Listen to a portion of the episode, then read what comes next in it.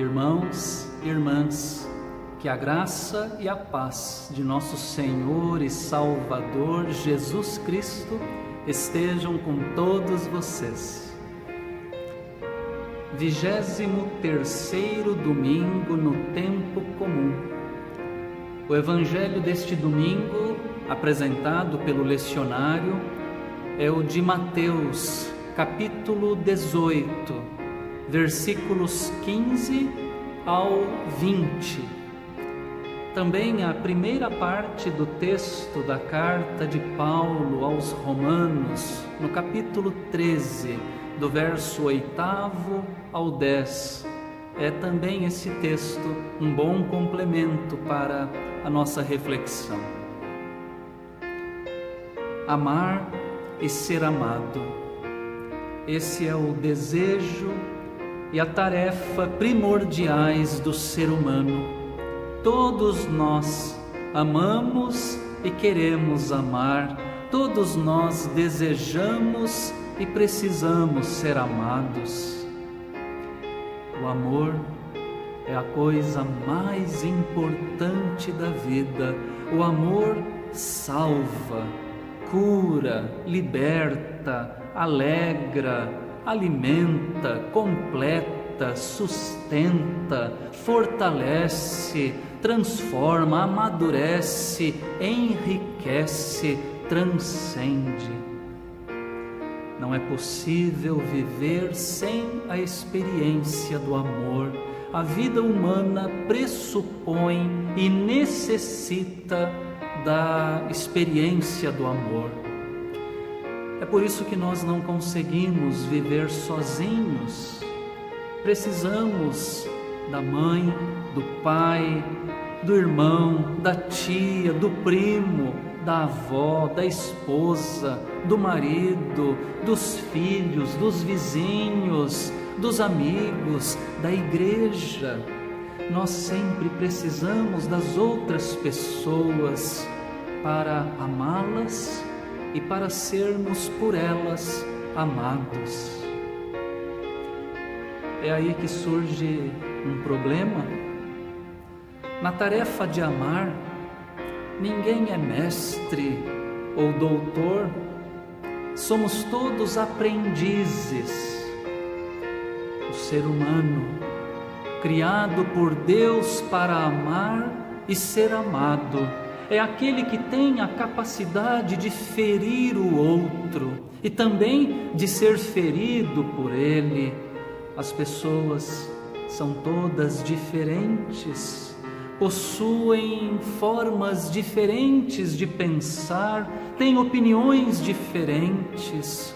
O outro muitas vezes nos decepciona, magoa, entristece, não atende à nossa expectativa, nem nos ama como nós gostaríamos de ser amados. Não existem ambientes humanos sem atritos, sem conflitos. O Evangelho deste domingo nos ensina como agir quando o irmão que deveria nos amar peca contra nós. O que fazer? Antes de mais nada, precisamos lembrar que quando Jesus andou, pregou, ensinou pela Palestina, ainda não havia igreja. Não havia igreja como nós conhecemos hoje, obviamente. O evangelista Mateus, portanto, nesse trecho específico, está tomando e aplicando palavras e ensinamentos de Jesus ao seu contexto, quando a igreja cristã já está começando a se organizar e tem que lidar com questões relativas a conflitos internos, questões relativas à disciplina eclesiástica.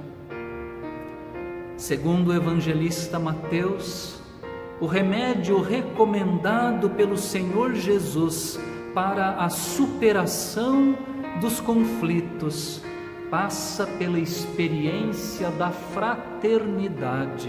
sobretudo no seio da comunidade de fé. A primeira parte do texto lido no Evangelho trata da questão da correção fraterna. A Bíblia diz que Deus corrige aqueles a quem ama, como um pai corrige um filho a quem quer bem. Pai e mãe são constantemente chamados pelas circunstâncias da vida, pelos próprios filhos, ao dever da correção falar não, impor limites, dar broncas, tudo isso faz parte da rotina e do repertório de todo pai e toda mãe. Todo pai e toda mãe que desejam que os seus filhos cresçam saudáveis, eles os corrigem. A correção nasce do amor. Quem não ama não corrige, e assim deixa o outro entregue a si mesmo e à sua própria desgraça. Deus, porém, nos ama e por isso nos corrige e nos ensina a amar e a corrigir nossos irmãos e irmãs. A correção fraterna se faz necessária por causa do amor. O amor nos obriga a tomar a iniciativa e ir em direção ao outro e falar com ele, principalmente na igreja, na família da fé. A igreja deve ser o lugar da paz, do amor. Se é verdade que podem existir conflitos e ofensas dentro da igreja, também é verdade que no meio da comunidade não podem faltar o perdão e a reconciliação. É preciso ir até o irmão, conversar com ele particularmente em busca da reconciliação. Se isso não for suficiente, levar consigo duas ou três testemunhas se isso não for suficiente, levar o caso até a igreja, a comunidade. E Mateus escreve: e se ele se recusar a ouvir também a igreja, considere-o como um gentil e publicano. É interessante essa palavra. Seria algo como decretar o desligamento desse irmão ofensor da comunidade de fé. Mas vale a pena lembrar como é que Jesus tratava os gentios e os publicanos. Jesus os excluiu da sua missão? Não. Então não devemos nos precipitar também em excluir ninguém das nossas relações importante dizer que a busca da reconciliação não se faz sem o estímulo e o sustento do amor. Conflitos são inevitáveis onde, onde existem relações humanas. Todavia, não existe conflito insuperável, conflito que não possa ser vencido onde existem amor, boa vontade e correção fraterna. Vivemos em um ambiente social de manifestações violentas, agressivas, intolerantes, mas o caminho dos cristãos não é esse explosões de raiva, de ira, atitudes condenatórias, julgamentos precipitados, comportamentos vingativos ou mesmo pura e simples indiferença em relação ao outro. Nada disso combina com a vida no Espírito de Deus, com o testemunho cristão. No texto do Evangelho, Jesus diz ainda: se dois de vocês sobre a terra concordarem a respeito de qualquer coisa que vierem a pedir, isso lhes será concedido por meu Pai que está nos céus. Contexto onde esse dito de Jesus sobre a oração está incluído não deixa dúvida sobre a intenção do Senhor. O irmão ofendido deve orar em favor do irmão ofensor. A igreja deve orar para que todo conflito seja solucionado com amor fraterno. O irmão pecador é alguém por quem a comunidade reunida ora, intercede, suplica. E Deus se agrada e atende aqueles que oram uns pelos outros.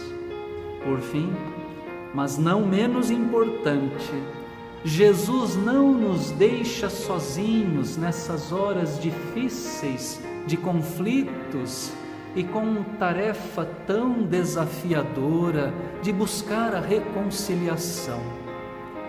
Temos da parte do Senhor esta garantia onde estiverem dois ou três reunidos em meu nome, ali estou no meio deles.